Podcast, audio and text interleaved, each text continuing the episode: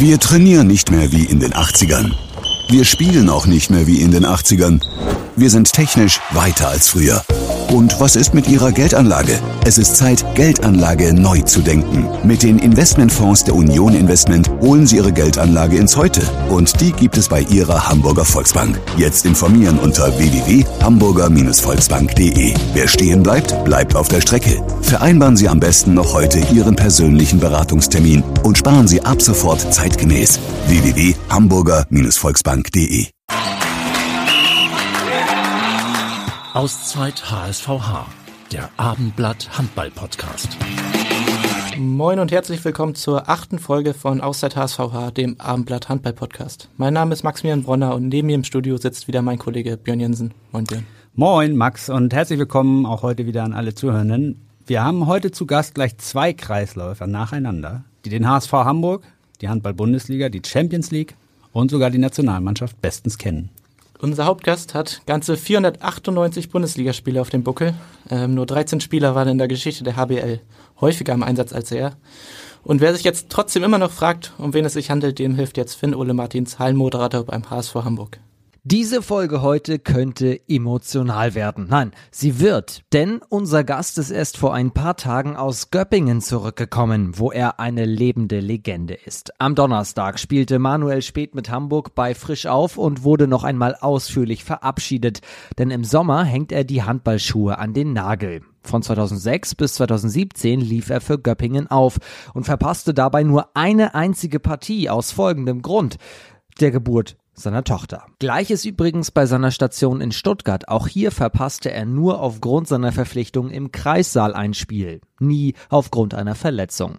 Fast hätte er es geschafft, das bis ans Ende seiner Laufbahn durchzuziehen. Bis zur Partie neulich in Flensburg. Dort verpasste er tatsächlich zum aller allerersten und auch hoffentlich letzten Mal ein Spiel aufgrund einer Verletzung. Heute blickt er auf den emotionalen Auswärtstrip letzte Woche nach Göppingen zurück. Natürlich auf seine lange Laufbahn und auf die Frage, wann er denn endlich mal in der Augsburger Puppenkiste das Urmel sprechen darf. Denn die Folge würde ich mir tatsächlich sehr sehr, gerne anschauen. Hier ist the one and only Manuel Urmel Spät. Moin Urmel, herzlich willkommen. Moin zusammen. Moin. Ja, Form hat es gerade gesagt, 28, 24 in Göppingen gewonnen. Ähm, wie emotional war das für dich? Ja, es war ähm, auch ein paar Tage danach, ist einfach noch äh, alles sehr präsent und es war sehr emotional. Ähm, es war so oder so ein aufregender Tag oder eine aufregende Auswärtsreise für mich. Natürlich viele bekannte Gesichter getroffen, ähm, ja, viele Dinge nochmal Revue passieren lassen, die in der Zeit passiert sind und dass wir dann letztlich auch noch auswärts gewinnen konnten, war natürlich dann noch, ja, das Sahnehäubchen der, der ganzen Reise und ja, es war rundum gelungen und hätte mir eigentlich die Rückkehr nach Göppingen nicht besser vorstellen können. Wenn wir da recht informiert sind, bist du noch mit ein paar Mitspielern danach ein bisschen da geblieben im Süden. Ähm, Hast du dir ein paar Sprüche anhören müssen von frisch Fans, die dich erkannt haben, weil sie sauer waren, dass du ihnen vielleicht den Europapokal versaust? Ähm, ja, wir sind, wir hatten das Wochenende frei nach dem Sieg und dann sind ähm, ein paar Spieler noch ähm, im Süden geblieben, vor allem natürlich auch die, die schon mal in Stuttgart gespielt haben, gerade wie Tobias Schimmelbauer und Yogi Bitter. Und ähm, ja, die Köppinger Fans waren natürlich nicht ganz so erfreut nach dem Spiel, dass wir gewonnen haben. Aber gut, so ist halt im Sport. Ähm, jede Mannschaft will gewinnen und sie haben ja trotz allem noch beste Chancen, sich für den Europapokal zu qualifizieren. Vor dem Spiel gab es einen Kuchen, dann Standing Ovations und Applaus von den Göppinger Fans, ähm, was ja auch nicht alltäglich ist, wenn man als Gastmannschaft dort anreist. Ähm, dann hast du aber recht gut gespielt, direkt das erste Tor geworfen und auch in der Abwehr eigentlich gut gestanden. Äh, gab es in solchen Momenten dann auch nochmal Zweifel, ob der, das Karriereende der richtige Schritt ist? Ja, zunächst einmal freut es einen natürlich, wenn man ähm, nach de bei der Rückkehr so empfangen wird. Es zeigt, dass die Zeit wohl ganz erfolgreich war und dass man nicht äh, allzu viel falsch gemacht hat, wenn man zurückkommt und so empfangen wird. Das freut einen natürlich ganz besonders. War, war ja auch eine super Zeit für uns alle damals. Und ja, freut mich natürlich auch, dass ich jetzt in meinen letzten Spielen nochmal ähm, ja, ordentliche Leistung zeigen kann, der Mannschaft weiterhelfen kann, aber trotz allem äh, bin ich nach wie vor davon überzeugt, dass jetzt der richtige Zeitpunkt ist. Ähm, es waren jetzt 16 Profijahre ja natürlich auch nicht ganz spurlos an einem vorbeigehen. Und ich habe immer, habe mir immer gesagt, dass ich gern aufhören möchte, solange ich noch äh, sportlich auch meiner Mannschaft weiterhelfen kann. Und ähm, nicht dann irgendwie nur komplett auf der Bank versauere. Und deswegen glaube ich, dass jetzt ein guter Zeitpunkt ist und man hört ja auch gern auf, solange es noch schön läuft. Und das ist aktuell der Fall. Wir haben frühzeitig den Klassenerhalt geschafft, haben jetzt nochmal sensationellen Auswärtssieg gehabt und haben jetzt auch noch ähm, ja, vier schöne Spiele vor der Brust. Da freue ich mich noch extrem drauf. Ja, zum Thema Karriereende und wie man sich darauf vorbereitet, kommen wir gleich noch. Äh, lass uns erstmal über die Ziele sprechen, die noch anstehen. Denn du mit zwei Einsätzen kannst du die 500 Bundesliga-Spiele voll machen und könntest sogar noch an Thomas Knorr in der Liste der Rekordspieler vorbeiziehen. Der hat 501 Einsätze auf Rang 13. Äh, sind das Ziele, die du dir steckst?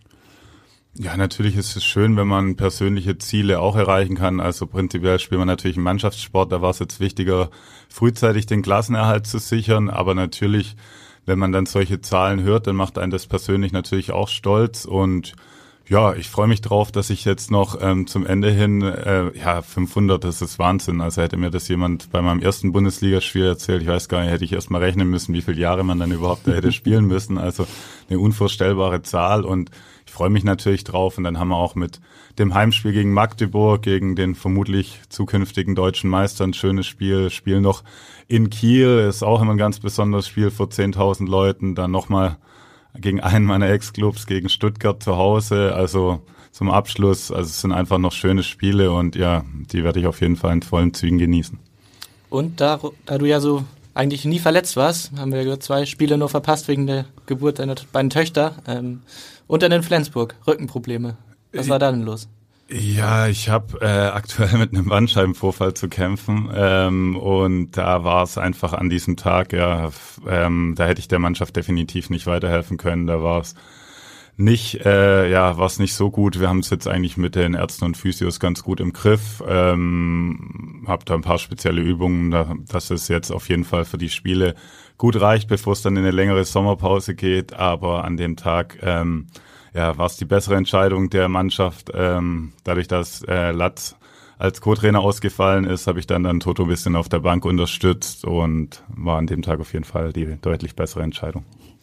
Aber wenn man so eine Serie, so eine eigentlich wirklich unglaubliche Serie im Handball hat, dass man nie verletzt ausgefallen ist, wie sehr ärgert einen das, wenn es dann am Ende der Karriere tatsächlich dann doch noch passiert? Weil wenn man bedenkt, du hast in Hannover gespielt, obwohl du eigentlich noch gar nicht, nach Corona noch gar nicht richtig fit warst, du hast immer durchgezogen und dann dieses eine Spiel. Ja, das stimmt. Also, aber ja, letztlich war es dann so. Also natürlich hätte ich es gern äh, vielleicht ohne Verletzung ähm, zu Ende gemacht, aber ähm, ja, an diesem Tag einfach nur um auf die Bank zu sitzen, damit man dabei ist und dann der Mannschaft aber sportlich nicht helfen kann. Irgendwie das, das wollte ich dann auch nicht. Dann hätte ich sogar noch unserem jungen Kreisläufer Tore Veit den Platz weggenommen und der hat somit seinen Einstand feiern können. Das war dann auf jeden Fall für alle Beteiligten an dem Tag die bessere Entscheidung. Jetzt fragen sich natürlich viele Profisportler, die andauernd verletzt sind, äh, wie du das machst. Nimmst du jeden Tag 50 Schmerztabletten oder, oder wie machst du das? Ähm, nee, das Gott sei Dank nicht, weil ich weiß nicht, ob ich sonst so lange Profi geblieben wäre oder zumindest nicht ohne irgendwelche Folgeschäden. Also ja, ich habe mir da auch von Anfang an eigentlich kein besonderes Erfolgsgeheimnis. Natürlich muss man auf seinen Körper hören, auf seinen Körper achten, regelmäßig auch beim Physio pflegen lassen. Natürlich äh, spielen da viele Faktoren eine Rolle, klar, was auch die Ernährung angeht. Ähm, ja, und dann letztlich wahrscheinlich auch ein bisschen Glück, ähm, dass man dass man da so verschont bleibt, aber ich denke schon, dass man an seinem Körper arbeit gut arbeiten kann, auch zusammen dann mit Athletiktrainer und Physio. Ernährung, wie gesagt, spielt eine Rolle. Klar, das eine oder andere Mal dann auch auf die Zähne beißen und nicht bei der kleinsten Blessur vielleicht auszusetzen. Aber ja, viele Faktoren, am Ende natürlich auch Glück und dann hatte ich ja die zwei bisschen kleineren Verletzungen, die ich hatte, waren dann jeweils irgendwie zum Saisonende. Da hat man dann auch nochmal auf die Zähne gebissen und hatte dann die Sommerpause zum Auskurieren. Deswegen hat es am Ende so gepasst. Aber ja, auch das, wenn man sich das nochmal vor Augen führt, ist natürlich unglaublich und ja, zumal wir auch gerade in Köppingen auch lange Jahre auf internationalem Niveau gespielt haben und somit viele englische Wochen hatten, ist das ja für mich auch manchmal fast unvorstellbar. Auf die Zähne beißen ist sicherlich ein wichtiges äh, Stichwort. Ähm, Schmerztoleranz ist äh, bei euch im Handball natürlich etwas, wo, wo ihr lernt, mit umzugehen, ähm, wo ihr wahrscheinlich auch einfach deutlich äh, höher als der normale Mensch äh, mit umgehen könnt. Hast du es irgendwann mal bereut, äh, mit Schmerzen gespielt zu haben? Gab es solche Momente, wo du wusstest, das ist jetzt nicht vernünftig, was ich tue? Nee, ganz so drastisch würde ich es jetzt nicht ausdrücken. Klar, eine gewisse Schmerztoleranz gehört, denke ich, beim Handball dazu. Also es gibt selten, glaube ich, einen Handballer, der ins Spiel geht und sagt, er hat jetzt, er hat überhaupt gar nichts, er mhm. spürt nichts, er hat nirgends einen Schmerzen. Also, aber es muss natürlich alles im Rahmen bleiben. Also wenn es aus ärztlicher Sicht keine Sinn, keinen Sinn macht, dann muss man, glaube ich, auch so vernünftig sein und dann da nicht zu spielen.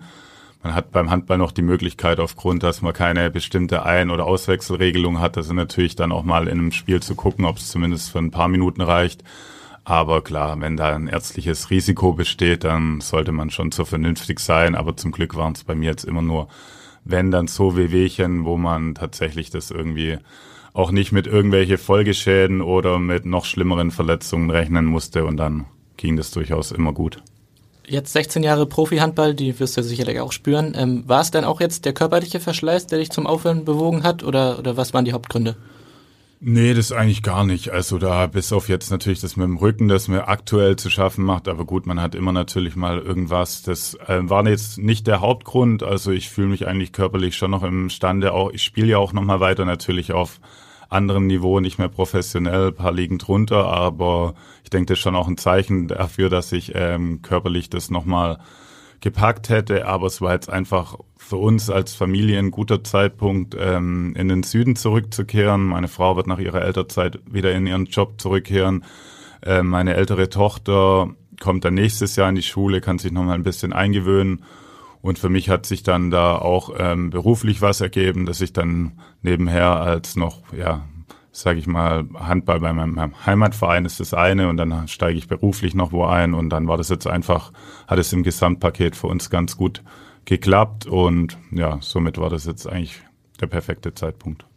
Mhm. Unter den zwölf Rekordspielern der Handball-Bundesliga sind acht Torhüter, aber nur ein Kreisläufer, Christian Schwarzer mit 600 Spielen. Da kommst du wahrscheinlich nicht mehr ganz ran. Ähm, was macht es als Kreisläufer so besonders hart? Vielleicht kannst du das nochmal schildern. Man sieht es ja, wenn man Handball guckt, äh, wie hart ihr beansprucht seid, aber äh, wenn du mh, hm, vielleicht schildern kannst, welche Körperstellen nach so einem Spiel am meisten wehtun, das äh, wäre sicherlich ganz interessant. Ja, gut, man ist halt ständig im Zweikampf. Also es gibt ja kaum eine Sekunde im Spiel, wo man nicht irgendeinen Körperkontakt hat. Meistens natürlich die Kreisläufer auch im Deckungszentrum. Also man ist ja ständig in irgendwelche Zweikämpfe verwickelt, vorne wie hinten. Ähm, die einzige einzige Zeit, sage ich mal, wo man nicht einen anderen Körper spürt, ist, wenn man ähm, beim Vorlaufen, in Angriff oder beim Zurücklaufen und aber ich finde, dass, dass man ständig eben mitten im Geschehen ist, zeichnet für mich auch die Position aus und hat mir immer eigentlich viel Spaß gemacht. Also man hat kaum einen Moment im Spiel, wo man nicht irgendwie mitten im Geschehen ist oder wo irgendwas passieren könnte. Man stellt eine Sperre, man bekommt einen Ball, man muss in der Abwehr irgendwie seinen Mann stehen. Und es war für mich an der Position eigentlich immer, immer ganz reizvoll und ja, so eine bestimmte Stelle kann ich jetzt gar nicht so ausmachen. Also nach dem Spiel natürlich ähm, spürt man da seinen Körper an, an ganz vielen Stellen, aber man nimmt es während dem Spiel gar nicht so wahr, ehrlich gesagt. Ich höre ganz oft von Zuschauern, die vielleicht dann auch noch nicht so oft beim Handball waren, wenn die das, wenn die das sehen, wie es da im Kreis zur Zeit geht, Mensch, wie hält man das aus, wenn da ständig einer am Trikot zieht und Ellbogen hier und da da würde ich am liebsten zurückschlagen, sagen die immer. Aber äh, man ist es irgendwie so gewohnt von äh, über die Jahre, dass man es nicht so nicht so wahrnimmt während des Spiels, dass man dann ständig irgendwie am Trikot gezogen wird. Also das ist einfach äh, ja Business as usual auf der Position und dann äh, dann ist es so. Also muss mhm. halt, manchmal sieht es halt auch im Fernsehverein selber irgendwie härter aus, als man es dann auf dem Spielfeld wahrnimmt, weil man es eigentlich gewohnt ist. Also ja. Mhm. Also als links außen zwei Minuten lang in der Ecke zu stehen und auf den Ball zu warten, ist nicht so dein Ding.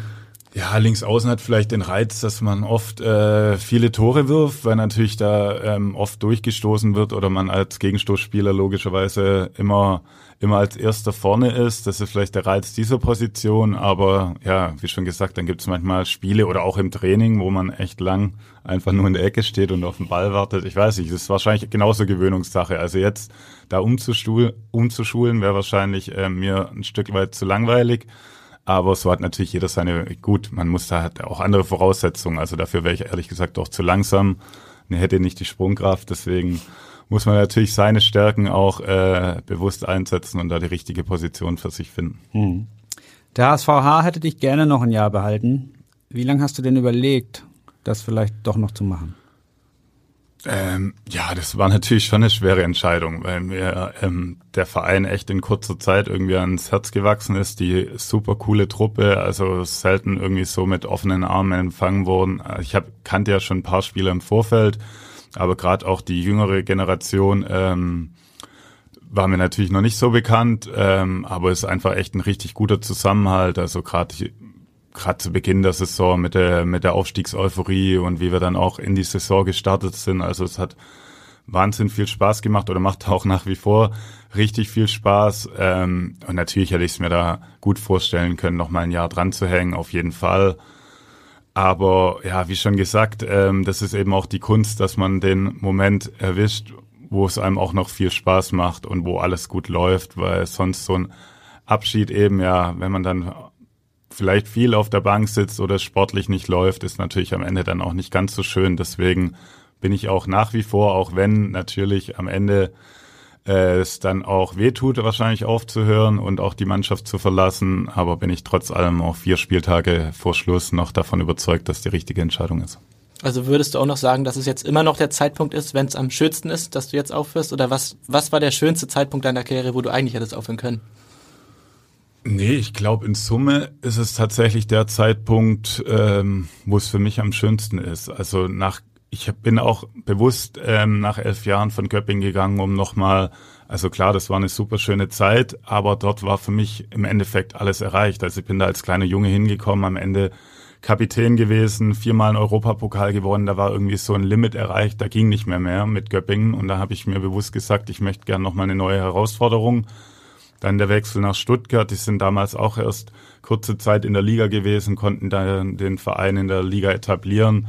Dann war für mich natürlich das noch, ich habe auch immer gesagt, dass ich sehr gern mal im Ausland spielen würde, dass es dann mit Porto geklappt hat. Natürlich ein wahnsinns toller Verein mit Champions League und so weiter, portugiesischer Meister geworden. Also es war auch nochmal ein Riesenerlebnis. Und jetzt nochmal zurückzukommen in die Bundesliga, ähm, und äh, dem HSVH zu helfen, ähm, in der Liga zu bleiben. Also ja, ich könnte es mir ehrlich gesagt nicht schöner ausmalen und für mich ist jetzt der absolut richtige Zeitpunkt, um zu sagen, wenn es am schönsten ist, sollte man aufhören. Ja. Du, wenn man das so hört, wusstest du vor der Saison noch nicht, dass das deine letzte wird. Ähm, wann ist dieser Moment, in dem man das spürt? Wie war es bei dir? Wann hast du gewusst, so, das ist es jetzt. Jetzt höre ich auf. Ja, das war vielleicht nicht so der Moment. Also man hat sich natürlich auch klar ähm, mit der Familie muss man natürlich auch einige Dinge besprechen. Die haben jetzt auch in den letzten zwei Jahren ähm, sind da ein bisschen mit mir rumgereist, natürlich mit Porto und Hamburg und hat uns auch alles super gut gefallen. Aber wir haben jetzt schon auch ein bisschen gemerkt, ähm, dass wir gern wieder nach Hause gehen würden. Auch ähm, ja, zu, wir haben Familien, Omas, Opas, Freunde, alle vor Ort und waren davor eben unser ganzes Leben lang dort. Also das waren jetzt schon zwei außergewöhnliche Jahre auch für uns. Und ja, da haben, wie gesagt, mehrere Faktoren und dementsprechend war es jetzt auch nicht so ein Zeitpunkt. Also ich habe natürlich nach der sensationellen Hinrunde ist es mir dann irgendwie fast schon leichter gefallen, die Entscheidung zu treffen, weil eben ja, es war nicht alles in trockenen Tücher, aber wir waren auf dem besten Weg, die Klasse zu halten. Also es wäre mir wahrscheinlich schwieriger gefallen in der Situation, wo wir mit dem Rücken zur Wand stehen, dann so eine Entscheidung zu treffen, weil wie gesagt, ich wollte gern natürlich mit einer erfolgreichen Saison und einem guten Moment aufhören. Wenn wir jetzt bis zum letzten Spieltag gekämpft hätten, weiß ich nicht, wann ich das dann gern verkündet hätte, weil ich, und so war, mit war aber abzusehen, dass wir gute Chancen haben. Natürlich war auch ähm, nach der Hinrunde noch nicht alles fix, das ist klar. Also wir haben es jetzt letztlich erst vor kurzem in ganz trockene Tücher gebracht, aber wir waren auf einem guten Weg und ich war sehr optimistisch, dass wir eine gute Saison zusammen spielen können und dementsprechend war es dann ja so kurz vor der Winterpause für mich der Zeitpunkt, um dem Verein eben auch noch die Möglichkeit geben, da ähm, Nachfolger zu verpflichten und nicht dann eben erst, ja, wenn es eigentlich keine Spieler mehr auf dem Markt gibt. Wie muss man sich denn den Moment vorstellen? Hast du da mit Sebastian Frecke und Toto Jansen zusammengesessen und den beiden das gesagt? Und waren sie auch überrascht oder, oder wie lief das ab? Ähm, ja, also ich war schwierig da. Es, es reift ja dann ein bisschen in einem Kopf und natürlich den Zeitpunkt zu finden ist immer schwierig. Ähm, Toto habe ich tatsächlich äh, vor dem Training, der trainierte ja ganz, ganz selber im Kraftraum, dann habe ich den im Kraftraum erwischt. Ähm, ja, er war in dem Moment natürlich schon überrascht, weil sie ja, wie gesagt, gerne mit mir noch ein Jahr verlängert hätten. aber er, ich habe ihm meine, meine Gründe geschildert und er konnte es ab, absolut nachvollziehen, hat dann auch nicht versucht, mich da noch irgendwie zu überreden, weil ja die Gründe, die ich ihm genannt habe, waren für ihn dann auch offensichtlich und konnte absolut nachvollziehen.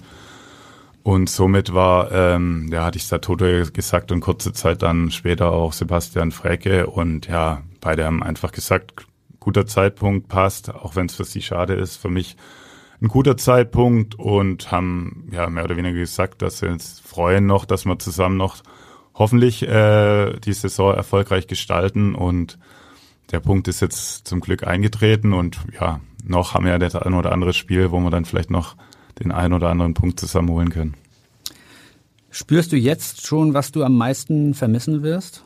Und gibt es auf der anderen Seite auch etwas, was dir beim, beim Profi-Dasein gar nicht gefallen hat, wo du sagst, Mann, ein Glück, dass das vorbei ist? Ja, am meisten fehlen wird mir tatsächlich das, ähm, das Zusammensein mit dem Team. Also, dass man wirklich eigentlich den, den ganzen Tag irgendwie in der Kabine, vor dem Training, nach dem Training, selbst ähm, ja lange Auswärtsreisen haben irgendwie Positives, wenn man da zusammen mit der Mannschaft unterwegs ist. Also ich glaube, dieser dieser Teamgedanke, so wie man es im Sport hat, hat man oder hat man wahrscheinlich nie mehr im Berufsleben. Also das kann man auch nicht vergleichen ähm, Arbeitskollegen und glaube Mannschafts- oder Teamkollegen sind dann, das ist ein anderes Verhältnis, also, kann ich mir vorstellen. Und man ist da einfach im Sport irgendwie, hat man nochmal eine andere Verbindung. Und ich glaube, diese, dieses Thema wird mir am meisten fehlen, aber nichtsdestotrotz habe ich ja zumindest noch, äh, ich spiele ja noch ein bisschen weiter, auch wenn auf anderem Niveau. Da hat man das natürlich immer noch, aber ja, auch da ist es anders. Jetzt haben wir tagtäglich Training, manchmal sogar zweimal, ähm, hat man einfach eine andere Verbindung zueinander. Ein Vorteil wird natürlich sein, also in der unteren Liga hat man deutlich weniger Spiele, somit sind die Wochenenden nicht ganz so, ganz so voll mit Spielen und man hat dann natürlich auch die Möglichkeit, äh, sich die Freizeit ein bisschen besser nach, ja, nach den eigenen Vorstellungen zu gestalten. Also was das heißt jetzt, wenn wir, man, man kann sich nicht wirklich einen Urlaub nehmen, man muss halt da in Urlaub gehen, wenn der, wenn gerade Pause ist. Man spielt oft an Weihnachten, was vielleicht nicht immer ganz so einfach ist für die Familie. Also es gibt natürlich auch paar Dinge, die ich jetzt nicht unbedingt vermisse, aber ja, trotz allem, ähm, wir haben in der Zeit natürlich deutlich die positiven Dinge äh, überwiegt und ich werde mit Sicherheit, das merkt man dann aber erst, wenn es mal wahrscheinlich vorbei ist, noch viel, viel mehr Dinge vermissen. Aber das spürt man dann wahrscheinlich erst alles, wenn die Jungs nächstes Jahr wieder ins Training oder in eine in die Saison einsteigen und man es dann von außen betrachten muss. Ja. Hast du Angst vor diesem berüchtigten schwarzen Loch irgendwie nach der Profikarriere, was viele Profisportler irgendwie nach ihrer aktiven Zeit erst merken? Ähm, ja, es wird natürlich einiges anders, aber bisher überwiegt eigentlich eher die Vorfreude auch auf das, was kommt. Also zunächst mal jetzt nach Saisonende steht für mich und meine Familie noch eine zwei, zweimonatige Reise nach Skandinavien an äh, mit dem Wohnmobil. Wir haben uns immer vorgenommen, wenn die Karriere mal vorbei ist, ähm, dass wir dann nochmal länger zusammen in Urlaub gehen, die Chance nutzen, ähm, solange die Kinder noch nicht in der Schule sind. Deswegen da freuen wir uns zunächst mal sehr drauf. Und dann ähm, habe ich, wie gesagt, auch äh, beruflich ähm, dann ab September einiges zu tun und da freue ich mich auf die ganzen Dinge, die da kommen, auf viele neuen Input auch und ähm, ja, das wird spannend und deswegen habe ich erstmal nicht die Befürchtung, da in ein schwarzes Loch zu fallen. Auch klar, wenn dann die Bundesliga-Saison losgeht und man äh, die ersten Spiele dann vorm Fernseher verfolgt, wird man es wahrscheinlich auch vermissen, dann vor so einer großen Kulisse zu spielen. Aber ja, das wird sich dann zeigen. Stand jetzt würde ich mal sagen, ich bin dann so beschäftigt und habe viel zu tun, dass ich äh, keine Zeit habe, alles so sehr zu vermissen. Du hast deine kurze Zeit in Portugal angesprochen als Auslandserfahrung. Würdest du da sagen, das war das Highlight deiner Karriere und äh, wo ist da der größte Unterschied zur Bundesliga? Ja, im Gesamtpaket war es auf jeden Fall ein absolutes Highlight. Also weil es eben ganz anders war wie alle anderen Saisons. Also man hat ja, also wir haben 50 Meter vom Strand entfernt gewohnt. Ähm, das äh, ja, ist ja von jedem irgendwie mal so ein Traum, mal am Meer zu leben und somit war das natürlich allein deswegen schon eine sensationelle Zeit. Dann kommt natürlich dazu, dass ich nicht irgendwo war, sondern bei einem absoluten Top-Team gespielt habe. Ich quasi mit der portugiesischen Nationalmannschaft trainiert und gespielt. ähm, auf absolutem Top-Niveau und auch die Bedingungen dort sind, der Verein ist an ans Fußballteam angeknüpft und also da war alles wirklich, ich glaube, man findet selbst in der Bundesliga wenig Vereine, wo alles so top organisiert und von den Trainingsmöglichkeiten vorhanden ist. Und deswegen war das aus jeglicher Hinsicht ein, ein richtig schönes Jahr, natürlich auch für uns als Familie ähm, war das eine gute Zeit, hatten da viel Zeit füreinander und auch um das Land ein bisschen zu erkunden, die Leute kennenzulernen und sportlich dann mit der Meisterschaft und dem Pokalsieg natürlich auch ähm, rundum gelungen. Also es war auf jeden Fall ein sehr besonderes Jahr. Ja. Aber nicht ganz so anstrengend wie die Bundesliga? Nee, definitiv nicht. Also das ist natürlich auch ein Vorteil, wenn man dort mal spielt, weil man hat, klar, in der Liga ist die Konkurrenz natürlich überschaubar. Man hat dann die zwei ähm, Lissabonner Clubs, Sporting und Benfica, die auch ein sehr gutes Niveau hat, konnten wir ja jetzt auch ähm, in den europäischen Wettbewerben sehen. Da haben sie in Magdeburg ganz schöne Probleme bereitet, Sporting. Und deswegen hat, kann man sich natürlich in der Liga auf diese Spiele konzentrieren. Dann hat man die Champions League Spiele, aber dann gibt's natürlich auch ganz viele Ligaspiele, wo man dann deutlich gewinnt und natürlich da auch ein bisschen ja, Kräfte sparen kann, beziehungsweise viel durchwechseln kann. Und somit ist ja nicht so wie in der Bundesliga, wo man einfach Woche für Woche oder in jedem Spiel an die Leistungsgrenze gehen muss. Wie hart war es denn nach so einem Jahr in Portugal in diese extrem harte, herausfordernde Bundesliga zurückzukommen? War das eine schwere Umgewöhnung und, und warum hast du das überhaupt gewagt? Mm, ich wusste ja, was auf mich zukommt, daher war jetzt die Umgewöhnung nicht, nicht ganz so, nicht ganz so hart und ja, ehrlicherweise hat natürlich in Porto ähm, sportliches seinen Reiz mit der Meisterschaft, Pokalsieg und vor allem auch Champions League. Aber tatsächlich ging es mir fast so, dass mir in manchen Ligaspielen natürlich das auch gefehlt hat, dass es eben um alles geht und man 60 Minuten lang fighten muss, um am Ende nach Möglichkeit das Spiel zu gewinnen. Weil so ein Sieg mit einem Tor am Ende, kurz vor Schluss, ist eigentlich meistens schöner, wie wenn man irgendwie mit 10, 15 Toren gewinnt. Und ja, vor allem die Herausforderung eben nach dem Aufstieg ähm, mit der Truppe die Klasse zu halten und dann doch nochmal irgendwie so in der Bundesliga zu spielen. Man hat dann doch hier eben auch mehr Zuschauer. Ähm, ja, also irgendwie viele, viele Faktoren, die es irgendwie für mich auch den Reiz hatten, zum Ende hin nochmal in die Bundesliga zu spielen. Ich bin damals das letzte Jahr in Stuttgart, wurde Corona-bedingt leider die Saison abgebrochen. Somit war damals irgendwie das letzte Spiel für mich in der Bundesliga oder das Ende war nicht richtig das Ende. Also ich konnte mich auf mein letztes Spiel auch gar nicht vorbereiten, weil das war irgendwie alles so abrupt und irgendwie hat sich nicht äh, der Abschied aus der Bundesliga damals irgendwie nicht richtig angefühlt und somit als die Chance kam, dann doch nochmal in der Bundesliga zu spielen, ähm, ja, stand es für mich eigentlich außer Frage, dass ich das gern machen würde und somit das Kapitel jetzt auch ähm, nach der Saison dann irgendwie richtig abzuschließen und jetzt auch mit dem Gedanke, dass es dann wirklich das letzte Spiel ist. Was waren bisher so in Hamburg die zwei, drei Höhepunkte in der Saison? Ähm, ja, der, der erste Sieg, glaube ich, für die Jungs in der Bundesliga hat man gemerkt, dass natürlich gegen die Löwen war das da zu Hause. Das war natürlich schon sensationell. Da hat man gemerkt, okay, wir sind jetzt in der Liga angekommen. Wir können auch wirklich gegen vermeintlich bessere Teams mithalten. Ich denke, das war, war ein ganz großer Höhepunkt. Ähm, dann für mich jetzt persönlich der Auswärtssieg natürlich in Göppingen, wobei auch der für das restliche Team natürlich aus sportlicher Sicht schon, schon ein Highlight war. Ja, ansonsten, jeder Sieg tut immer gut. Vielleicht, ähm, auch wenn ich da, weil ich da bin ich ja frisch aus der Corona-Genesung zurückgekommen, aber Hannover war irgendwie auch besonders, da mal zu sehen, wie die, wie die Jungs da ins kalte Wasser geworfen worden sind und wir da fast noch einen Punkt mitnehmen. Also das war, leider nicht von, von zwei Punkten gekrönt, aber irgendwie auch ein Spiel, das mit Sicherheit in Erinnerung bleiben wird, ja. Nun hast du das Saisonfinale ja schon skizziert mit den Highlight-Spielen gegen Magdeburg und in Kiel. Ähm, wie könnt ihr dann am Sonntag dem wahrscheinlichen Meister gefährlich werden? Ähm, indem wir einfach so ins Spiel gehen wie gegen Göppingen, würde ich sagen. Also wir haben jetzt keinen großen Druck mehr.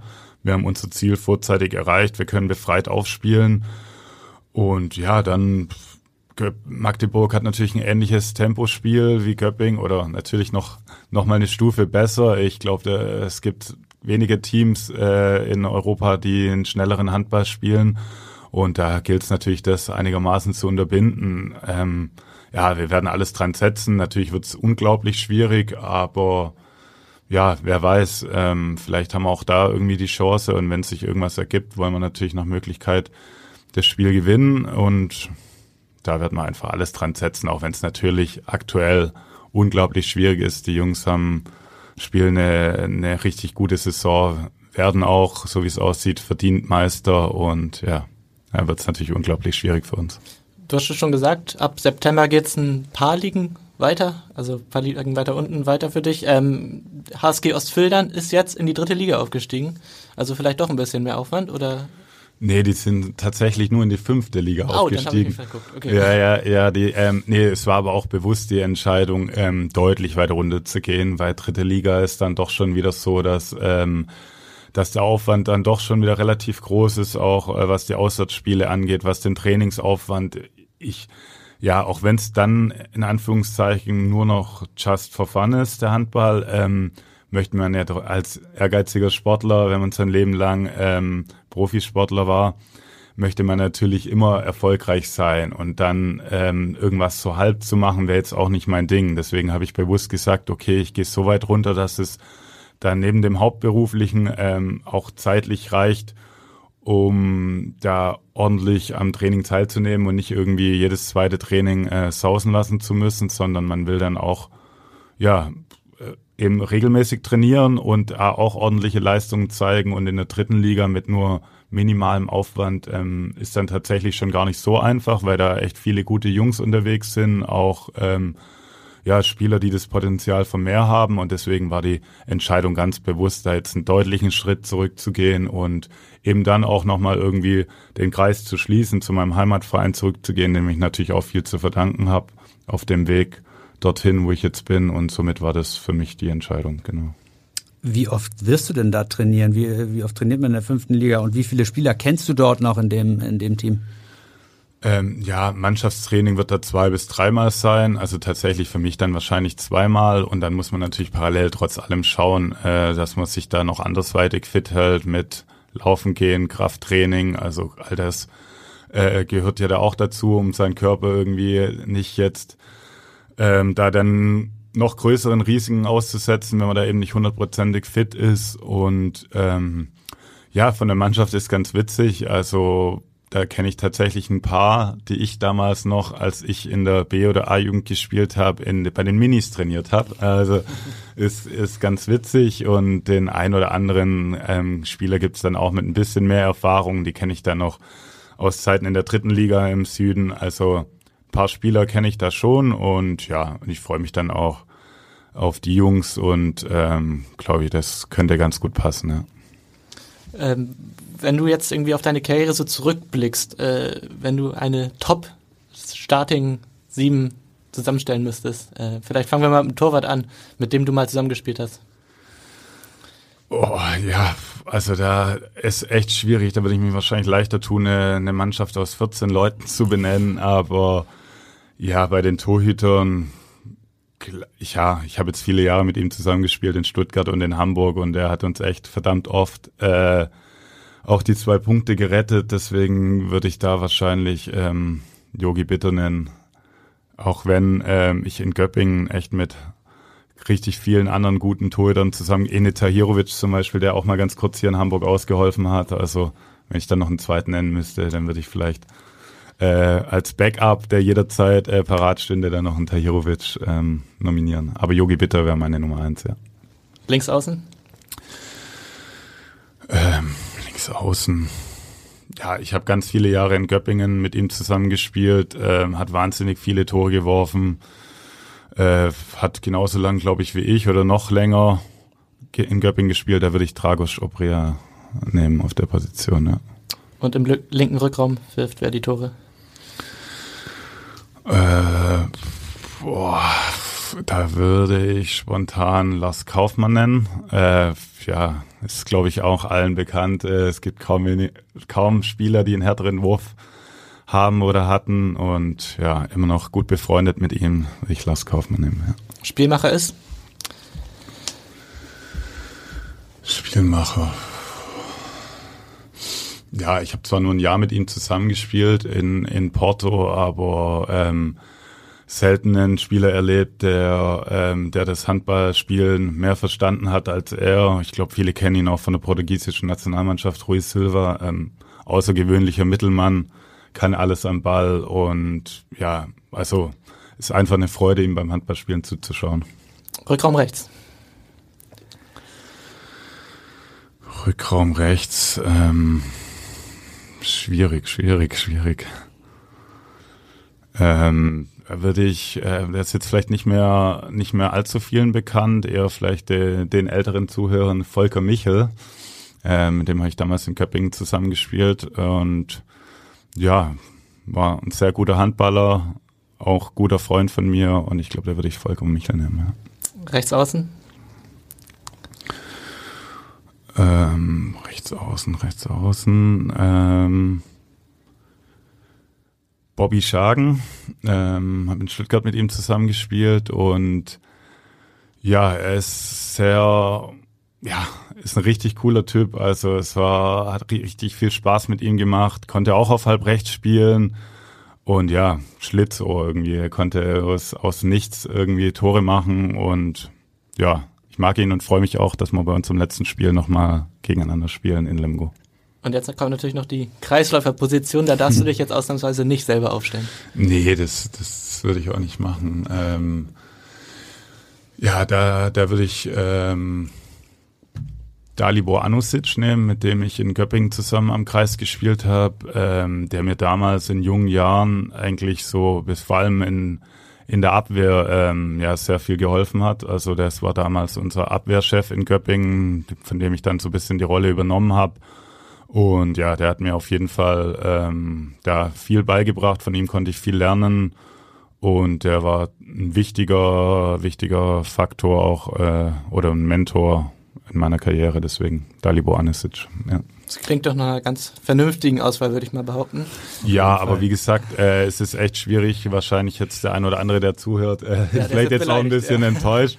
Ähm, nee, da gibt's noch äh, so viel mehr, die ich da nennen könnte. Wie gesagt, ähm, selbst bei, bei 16 Spielern würde ich mich da schwer tun, weil es einfach, ja, wie schon gesagt, auch Göppingen lange Zeit, Porto sensationelle Spieler. Also ich glaube, ähm, auch wenn ich jetzt sieben Namen genannt habe, da gibt es viele mehr und es ist schwierig, die sieben wirklich äh, zu benennen. Ja, da das passen. ist ja auch immer gemein, wenn man wenn man nur sieben nennen darf. Insofern, ja, aber ich ja, glaube, das war wirklich eine Ja, ich glaube, ähm, da kann sich jetzt keiner groß beschweren, weil es, glaube ich, alles, alles äh, gute Namen waren und ja. wie gesagt. Es eigentlich nur noch eine Sache aufzulösen, und zwar hatte Vom das ja in seiner Ankündigung äh, äh, erwähnt, äh, dass äh, bei all den Dingen, die du jetzt vorhast, äh, du auch noch äh, vielleicht tatsächlich einmal die Augsburger Puppenkiste synchronisieren möchtest. Erzähl bitte nochmal für alle, die es nicht wissen, was es mit dem Spitznamen und damit auf sich hat. Ja, der Spitzname, der kommt ähm, aus meiner Zeit bei Neuhausen. Das war meine allererste äh, Station im Herrenbereich. Damals mit 18 dorthin gewechselt in der vierten Liga. Und ähm, ja, ich war äh, also war schon so groß wie jetzt, nur ungefähr nochmal 20, 25 Kilo leichter. Und dann haben natürlich viele Bewegungen sich da noch ja ziemlich schlaksig äh, oder haben ziemlich schlaksig ausgesehen. Nicht, dass ich mich jetzt filigran bewegen würde, aber damals war es noch ein bisschen schlagsiger. Und ja, irgendwie einer aus der Mannschaft meinte, hatte ihn dann irgendwie von den Bewegungen so ein bisschen an, an den Omel aus der Augsburger Puppenkiste erinnert und mir den Namen verpasst und dann ist irgendwie dabei geblieben und ich find's irgendwie auch lustig und habe den dann auch äh, bewusst irgendwie immer mitgenommen und ich habe nichts gegen Spitznamen und deswegen äh, ist der da irgendwie entstanden und äh, bis jetzt dabei geblieben und ja, ich kann gut damit leben. Dann gucken wir nochmal, ob wir Vom auch nochmal nach Augsburg schicken, äh, ins Theater. Und Die, bedanken uns erstmal herzlich bei, bei dir für deinen Besuch hier und äh, wünschen dir noch vier gute, erfolgreiche Bundesligaspiele. Ja, vielen Dank. Danke auch für die Einladung. Hat sehr viel Spaß gemacht. Vielen Dank. Alles Gute. Und nun der Seitenwechsel.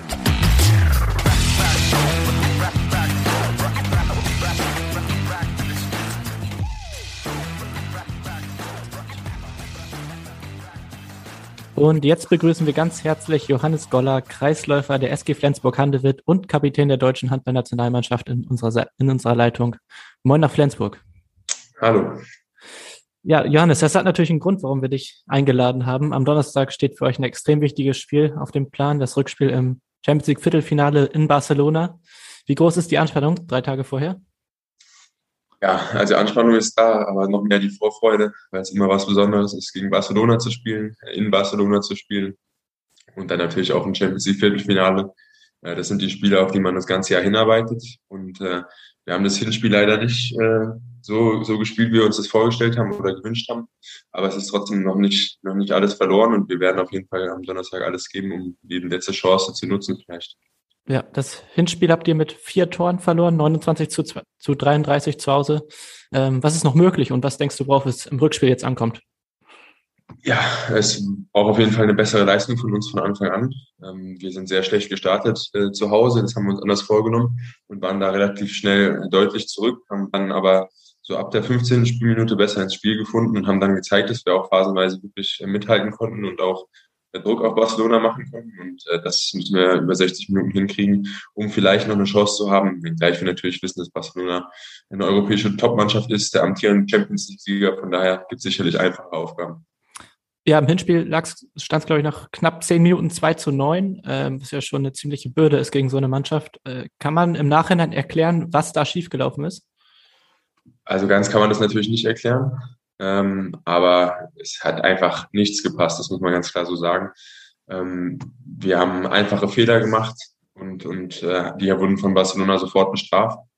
Ja, und äh, da gibt es auf jeden Fall viel, viel besser zu machen. Wir haben heute schon ein bisschen Videostudium gemacht, werden uns morgen dann noch genauer vorbereiten und hoffen dann, dass wir das auch äh, auf die Platte bringen, was wir, was wir uns vornehmen. Wie siehst du deine Rolle selbst? Bist ja auch ein Führungsspieler, trotz deiner, deines noch jungen Alters in der Mannschaft. Ähm, wie gehst du vielleicht selbst persönlich damit um und auch wie redest du vielleicht nochmal mit jüngeren Spielern aus der Mannschaft oder unerfahreneren Spielern aus der Mannschaft? Also man kann sagen, dass unsere Mannschaft sehr fokussiert ist, deswegen äh, muss man da gar nicht so viel äh, nach links und rechts schauen. Ähm, zudem sind das alles Nationalspieler, sehr, sehr erfahrene Spieler, die eigentlich schon alles erlebt haben äh, was auf dem Handballfeld passieren kann. Aber natürlich nimmt man sich als, als Führungsspieler, als jemand, der jetzt auch vergleichsweise lange im Verein ist, natürlich nochmal mehr vor, voranzugehen und äh, guckt natürlich zuerst auch auf seine eigene Leistung, aber versucht dann natürlich auch die anderen im Spiel mitzunehmen. Und äh, das ist natürlich auch, eine Aufgabe, die die Spieler haben, die schon länger dabei sind, ja, diesen Anspruch haben, auch, auch eine Mannschaft auf dem Spielfeld zu führen. Wie viel größer ist denn bei dir überhaupt die Anspannung im Vergleich zu einem in Anführungszeichen normalen Bundesligaspiel? Also du bist jetzt auch nicht der allerälteste in der Mannschaft. Ja, ich, ich finde es immer so, man muss unterscheiden zwischen Anspannung und äh, Nervosität. Also Nervosität ist nicht mehr da, weil wir natürlich wissen, was wir da machen. Und, und äh, wir haben einfach so viele Spiele, dass das äh, ja mit Nervosität nichts mehr zu tun hat. Natürlich äh, ist Anspannung da, wenn man sich äh, lange auf so ein Spiel hin vorbereitet es ist ja eigentlich alles darauf ausgerichtet, dass man topfit äh, beim Anpfiff ist. Von daher ist da schon so eine gewisse Anspannung da. Ähm, aber es ist auch meistens etwas, was flügeln kann und, und der Körper sagt einem, ja, jetzt, jetzt geht's auch los. Und äh, das hilft auch oft, um ja dann diese Prozente im, im Spiel auf die Platte zu bringen, die vielleicht im Training nicht immer da sind. Helfen dürfte euch auch so ein Spieler wie Lasse Swan, könnte ich mir vorstellen, als Kapitän mit seiner Erfahrung. Der hört jetzt im Sommer auf als Kapitän. Ähm, bist du dann der Nachrücker oder wer wird Kapitän bei euch? Das steht noch nicht fest. Äh, das wird dann im Sommer besprochen, wenn es soweit ist. Also erstmal haben wir noch ein paar Spiele mit Lasse, die wir erfolgreich möglich gestalten wollen. Und äh, dann gucken wir in der Vorbereitung, äh, wer, wer da in Frage kommt, wie das aussehen wird. Aber da haben wir uns jetzt noch keine Gedanken zu gemacht. Okay, dann warten wir das mal ab. Ähm, nach dem Spiel in Barcelona ist jetzt am Sonntag auch ein gar nicht so unwichtiges Spiel für euch, das Derby gegen Kiel wo es auch um die Champions League Quali geht, in der Bundesliga um Platz zwei. Ähm, ist da schon ein bisschen im Hinterkopf oder ist jetzt volle Konzentration noch auf Barcelona? Und Derby ist, muss ich sagen, immer im Hinterkopf. Äh, das sind zwei ganz besondere Spiele, äh, auf die man sich jedes Jahr freut. Ähm, noch besonderer natürlich das Heimspiel, weil dann merkt man wirklich schon ein paar Tage vorher, dass die Stadt da wirklich so ein bisschen elektrisiert ist. Das sind äh, die Spiele, äh, auf die Fans sich auch freuen. Und da merkt man schon, dass es was ganz Besonderes ist. Von daher ist es im Hinterkopf. Ähm, es geht für uns auch in der Bundesliga noch um extrem viel. Wir wollen am, am besten natürlich Zweiter werden, um nächstes Jahr auch Champions League zu spielen. Und darüber hinaus hat natürlich so ein, so ein Nordderby seinen eigenen Charakter und äh, ja, auch, auch Prestige natürlich, äh, da, da eine gute Figur abgeben zu wollen. Äh, zudem kommt, dass wir im, im Hinspiel wirklich eine schlechte Leistung gezeigt haben und da auch noch was Gutes machen.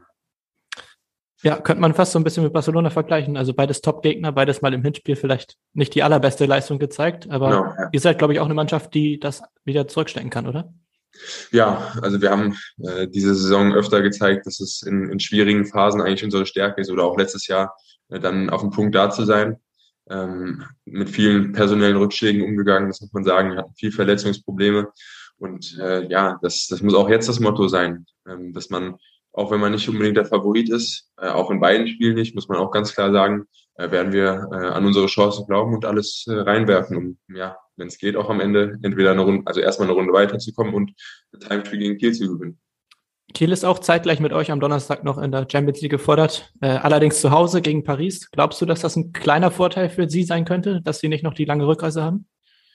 Na, also natürlich haben sie einen Reisetag weniger, vielleicht einen Tag bessere Regeneration, aber sie müssen auch über 60 Minuten gegen Paris alles reinwerfen, wenn sie ins Final Four wollen. Von daher sind das relativ äh, ähnliche Ausgangssituationen. Äh, und, und darauf wird man nichts schieben, weil auch Kiel genauso wie wir einfach ein Mörderprogramm diese ganze Saison hinter sich hat. Von daher wird dieser eine Tag, äh, den wir vielleicht noch mehr mit Reisen verbringen, glaube ich, auch ausschlaggebend sein.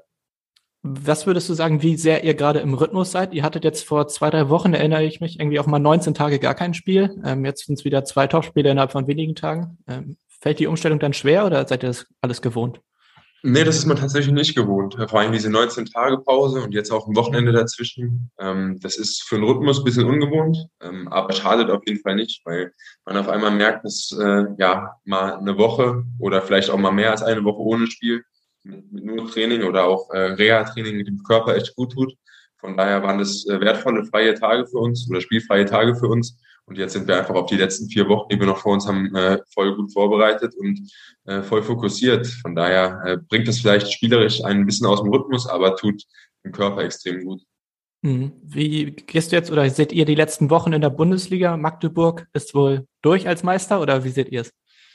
Ja, also ich glaube, da wird nichts mehr passieren. Ähm, die haben dieses Jahr wirklich diese Qualität an den Tag gelegt, sie äh, alle Spiele ja, ernst genommen haben, äh, auch, auch die knappen Dinger gegen Mannschaften, wo man ja vielleicht in den Jahren vorher gestrauchelt ist oder wo wir auch dieses Jahr unsere Punkte gelassen haben. Das hat Magdeburg auch wenn knapp äh, oft gewonnen dieses Jahr.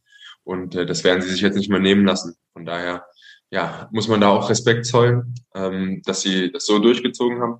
Ähm, ja, wirklich eine überragende Leistung.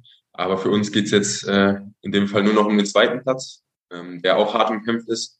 Äh, Berlin hat eine super Form, wir gewinnen auch die Spiele deutlich im Moment. Kiel ist gut drauf und wir haben uns auch gefangen äh, nach der Unterbrechung. Von daher wird es echt ein interessanter Dreikampf mit dem zweiten Platz. Wenn du einen Tipp abgeben müsstest, die Reihenfolge am Ende der Saison, wie sieht die aus?